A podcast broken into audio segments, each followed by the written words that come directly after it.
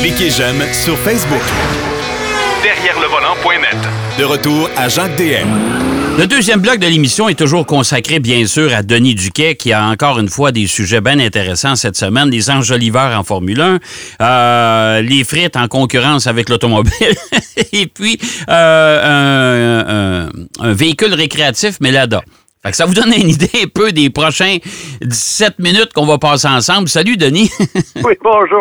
Ouais, ça, ça, semble un peu bizarre, mais ça, ça, reflète quand même la réalité du moment. Ouais. Euh, si on commence par la Formule 1, en 2022, c'est la grande révolution. Ouais. Euh, L'effet Venturi, les anciennes voitures avaient fait ça. Là, on, on rétrograde dans bien des endroits. Mais une des principales euh, transformations qui vont être visibles là, à l'œil nu, c'est Oui. qu'on passe de roues de 13 pouces à 18 pouces. Ouais. Ouais. Et ouais. quand tu entends ça, moi, je parlais à des gens, ils disaient, hey, voyons, il va y avoir des tailleurs ballons, c'est Formule 1. Non, non, non. C'est que la, la roue, la, la jante va avoir 18 pouces. Mais ça veut pas dire que le pneu va être euh, agrandi en conséquence. Il va y avoir presque pas de différence, en fait, de hauteur et de, de pneus, excepté que les flancs vont diminuer. Ouais, ben ça, ça va des pneus à profil bas maintenant. Oui, c'est ça. Ouais. Ça veut dire quoi, ça? Ouais. C'est que les voitures vont être beaucoup plus difficiles à piloter parce que, vu que les pneus, le profil est plus bas et plus rigide, Ouais. à ce moment-là, quand il va y avoir des trous, des bosses, des sauts, la voiture va sautiller. Ouais. Dans les virages, elle va être plus difficile. à- C'est un peu contrairement à ce qu'on fait dans des voitures de, de performance de route. Ouais. On met des pneus à profil bas pour avoir une meilleure adhérence, une meilleure grippe là, de la semelle, tandis qu'en Formule 1, on l'a déjà, la grippe. Mais apparemment, ça va être plus difficile. Puis en plus, pour ajouter euh, au package, comme on dit, disent les Français, euh, aérodynamique, on va revenir aux enjoliveurs de roues.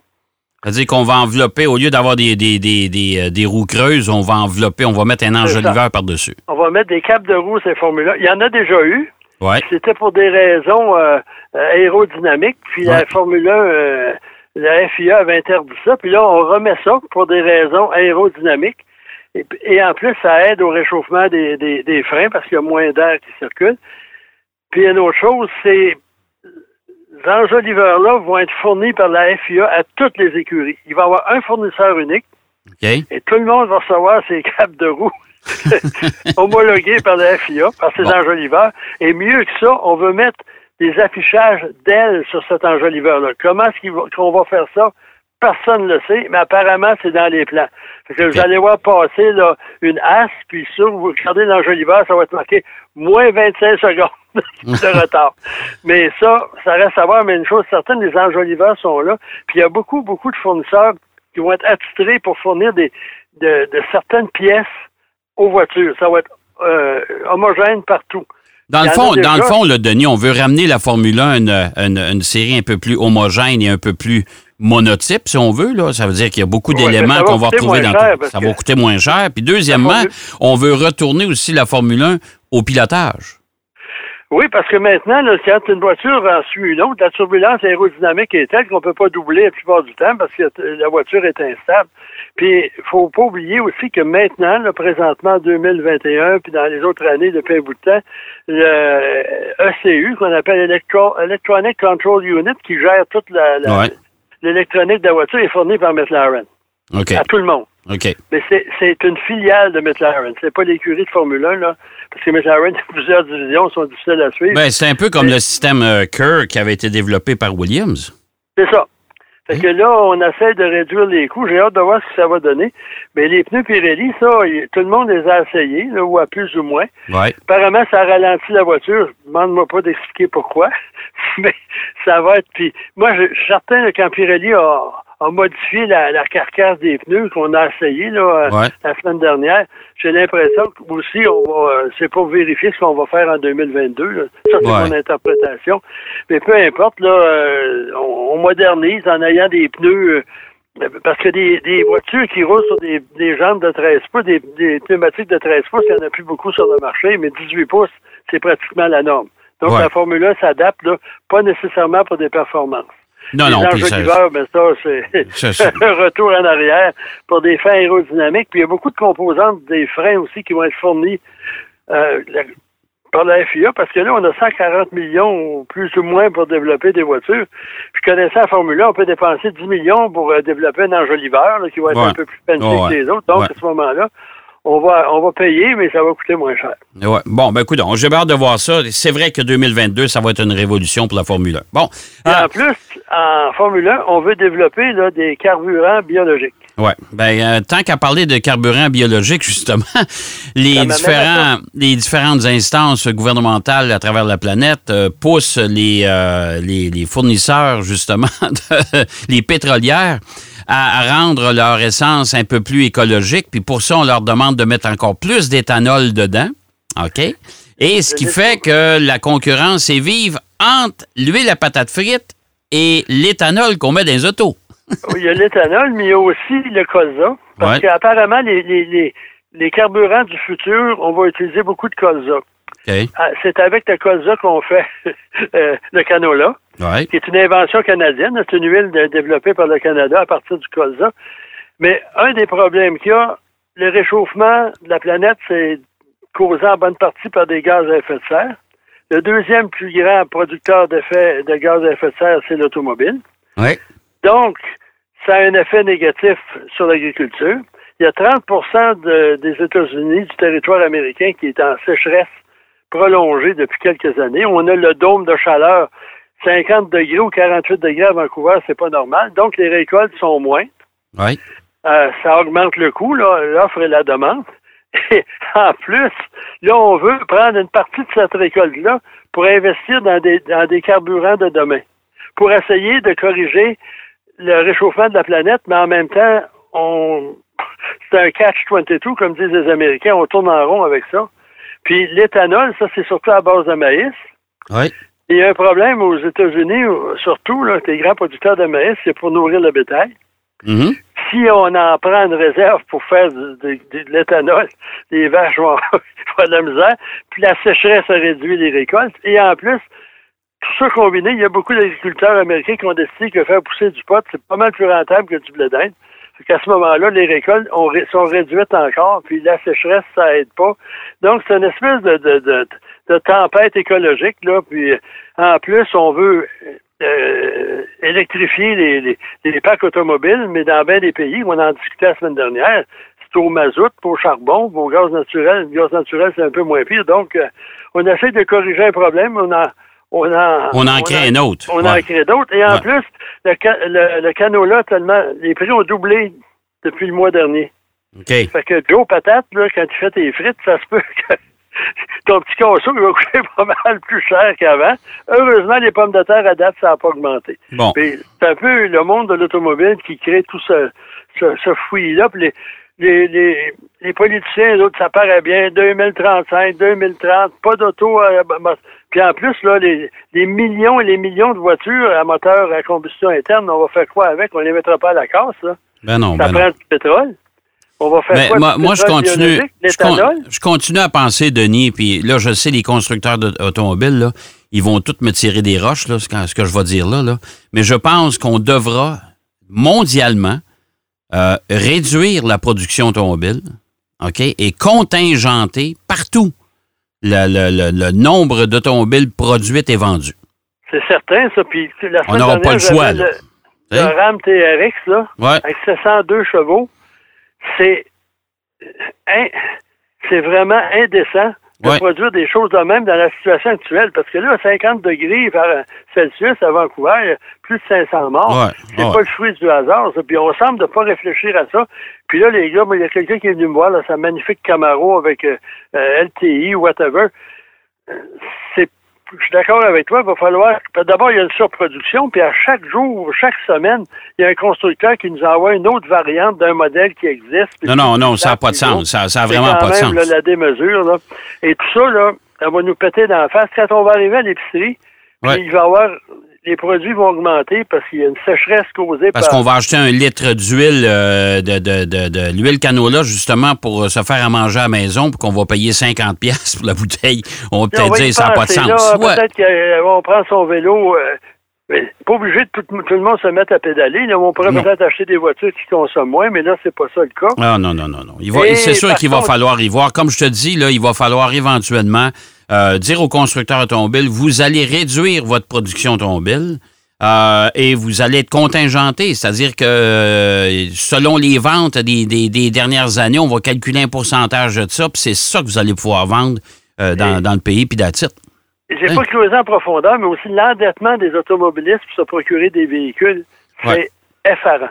Ah oui, ça, ça, c'est... la moyenne. Puis en plus, avec la réduction des, de, l'approvisionnement des, des, des micro-puces, des puces électroniques dans les voitures, les prix du monde aux États-Unis ont augmenté de façon catastrophique. Il y a moins d'offres. Ouais. La demande est toujours aussi. Ben, D'ailleurs, les concessionnaires commencent à avoir peur justement de manquer de, de, de, de, euh, de manquer de voitures. Fait que là, quelqu'un arrive et dit, ah, votre voiture, monsieur, est à 35 000, mais vous, vous ne pouvez pas l'avoir en bas de 40 000 parce qu'il n'y en aura plus, puis on ne sait pas quand, puis ça. Euh, ça. va être, ça va être euh, beaucoup. Puis en plus, aux États-Unis, avec la reprise économique, puis l'influx de milliards et de milliards de dollars, les gens ont de l'argent dans leur poche, ils veulent s'acheter une nouvelle voiture, ils arrivent là, oh, non, monsieur.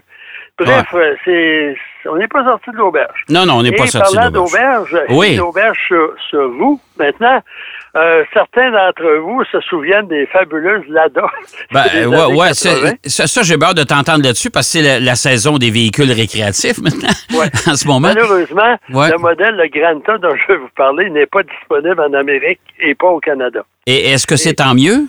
euh, ben, ça a changé quand même, mais il euh, faut dire qu'à une certaine époque, le, Canada était le seul endroit en Amérique du Nord où on pouvait se procurer une magnifique Lada. Et tout le monde était excité. Ils ont dit, hey, ça, là, c'est bon pour les hivers euh, russes, ça, ça doit être bon pour nous autres. Puis là, les gens qui ont acheté ça, ils ont découvert que les batteries gelaient, qui fendaient l'hiver, que le, système filaire était tout croche. La voiture avait une fiabilité à faire peur. Puis quand j'ai vu ça, que l'ADA sortait un camper, je me disais, bon, mais si tu tombes en panne avec ta LADA, tu peux aller casser la croûte dans ton camper. Euh, c'est mieux que c'était pour la simple et bonne raison que ça appartient à Renault depuis quelques années. Renault aime ramasser les, les, éléments faibles du monde automobile. Ils sont déjà propriétaires de Dacia. Et d'ailleurs, les deux, euh, le Granta et le Dacia se partagent la même plateforme de ce côté-là. Et Granta, si vous allez sur l'Internet, c'est une berline. On peut adopter une berline en camper, mais on fait également une camionnette avec ça. OK. L'avant est pareil, puis c'est le El Camino des Russes. Puis là, on a, on a un petit pick-up. À ce moment-là, c'est plus facile de mettre une boîte par-dessus. Ça a l'air assez bien. Il y a même une toilette. tout, tout est là.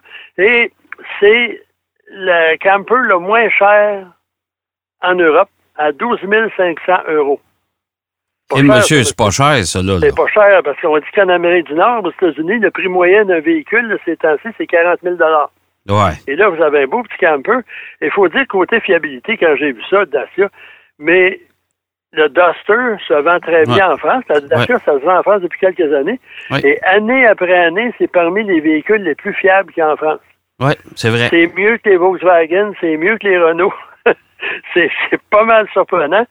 Et donc, ben là, on a un beau petit camper. Puis là-bas, j'ai découvert, quand j'ai déjà visité cette fabuleuse usine à Togliatti, c'était un nom d'un petit bateau. C'est pour ça que les cuissons, il y a un bateau, un voilier. OK. Et les origines sont assez euh, négatives parce que c'est un bateau Lada, là, de, type Lada, qui s'est échoué, qui a coulé à Togliatti. C'est, puis quand on a décidé de construire une usine, on s'est inspiré de cet épisode-là. c'est le fun, ça. Non, non, mais tu sais, tu pars une compagnie, puis tu vas t'installer à la place avec le nom d'un bateau qui a coulé là. Non, mais vraiment. Ça faut être positif. C'est comme Mitsubishi avec les. Tu sais, Mitsubishi appelait un auto Eclipse. Ouais. Mais ça me semble que c'est pas positif, ça. C'est comme le fameux logo de Hyundai qui penche, là. Ouais. Euh, ça dépend vers la droite ou vers la gauche. Moi, je trouvais que j'ai l'impression que le H, c'était pour tomber. Puis on m'a dit, chez Hyundai, c'est montrer le mouvement de la voiture. J'en ai parlé au président, M. Euh, Romano, il m'a pas trouvé. Il s'est marré, mais il me trouvait pas drôle. Pendant ce temps-là, qui a changé son logo. Ouais. Il est beaucoup plus élégant qu'auparavant. Oui, tout à fait. À ce moment-là, puis soit dit en passant, on parle de Dacia, eux aussi en Europe ont changé leur, euh, leur signature aussi euh, visuelle. Mais là, là, là, ça va être intéressant que tu mettes les images et peut-être faire un petit, un petit quelque chose sur le site web pour que les gens puissent l'apercevoir, ce fameux. oui, monsieur. Je vais, mettre ça sur, derrière le volant.net, je vais parler de cette merveille. Mais ça a l'air pas pire de même. Mais il faut pas se fier, moi. Mais c'est vendu pas strictement en Russie ou c'est vendu en Europe? Non, c'est vendu en certains pays d'Europe de ex-Europe de l'Est. Ouais. Euh, c'est pas vendu en France non plus. Là, on semble euh, être déçus là, parce que c'est la période des campers. Mais disons qu'il y a des meilleurs choix, comme dirait Consumer Report. Là. Mais ça. Ouais, mais, mais, mais si c'est fiable, puis ça pouvait passer les normes. Euh, imagine-toi un, un, véhicule récréatif euh, au Canada, euh, flambant neuf pour euh, une vingtaine de mille, là, Ouais. c'est pas Il y en a cher. qui ont déjà essayé ça avec l'ADA, puis ça n'a pas été convaincant. Et moi, lorsque j'ai visité l'usine, si Ouais. tu te rappelles de, de la LADA, on avait converti des LADA en camionnette. On avait coupé le derrière le Ouais. siège du conducteur. Ouais. On avait enlevé le reste. On avait mis une boîte. Puis tout fait ça avait été à la torche. C'était soudé de façon assez euh, élémentaire. ça faisait rustique. Mais j'ai déjà vu chez BMW, on prenait des séries 3, Ouais. on les transformait en camionnette pour, à l'usine, transporter des affaires. Ouais. Faut quand même, il n'y a rien d'impossible. Parce que moi, là, je suis certain qu'à une certaine époque, là, les Corvettes C6, la façon dont ils étaient faits avec leur châssis, on aurait pu en faire un pick-up. Bon, ben là. Pense-y, il enlève la section arrière, là. Bon, écoute, là, là, on a fait un bien. SUV avec la Mustang, avec la Mackie, là. Là, euh, parle-moi pas d'une camionnette pleine grandeur à partir d'une Corvette, là, à un moment donné. là. le Non, Corvette mais moi, pick-up, là. J'avais parlé à un ingénieur, j'avais Ouais. demandé, parce que euh, l'arrière, ça coupait, puis il y avait juste la partie du, du haillon. Ouais, ouais. Il dit oui, ça serait facilement faisable. Ça, on pourrait réaliser ça sans problème. Non, non, mais. Euh, intéressé à payer, dit on peut vous en faire un. Non, non, mais J'ai c'est- décliné. hey, merci, mon cher Denis. Bien intéressant. Euh, puis je vais aller voir ça, là, ton, ton, ton véhicule Ouais, ben, Donnez-moi une couple d'heures, je vais mettre Ouais. ça sur le, derrière le volant.net. J'ai j'ai bien hâte d'aller voir dans ça. les jours qui viennent. Là. Et dépêchez-vous à vous acheter des frites. Voilà. Oui, mais c'est ça, ça va augmenter. Si vous pouvez le faire à la maison, achetez-vous du canola, là, puis Ouais. euh, faites des réserves. Faites des réserves, tout à fait. Merci, mon cher Denis. On s'en reparle la semaine prochaine. Bonne semaine, puis bonne frite à tout le monde. Bonne semaine. Euh, Denis Duquet qui nous parlait de sujets pas mal intéressants. C'est toujours bien le fun avec lui. On va aller faire une pause et tout de suite au retour, Marc Bouchard nous parle d'un sondage, encore une fois. Si vous êtes un mauvais conducteur, vous courez des chances euh, de- de- de- d'avoir une demande de divorce. pas pire, celle-là. À tout de suite. Derrière le volant.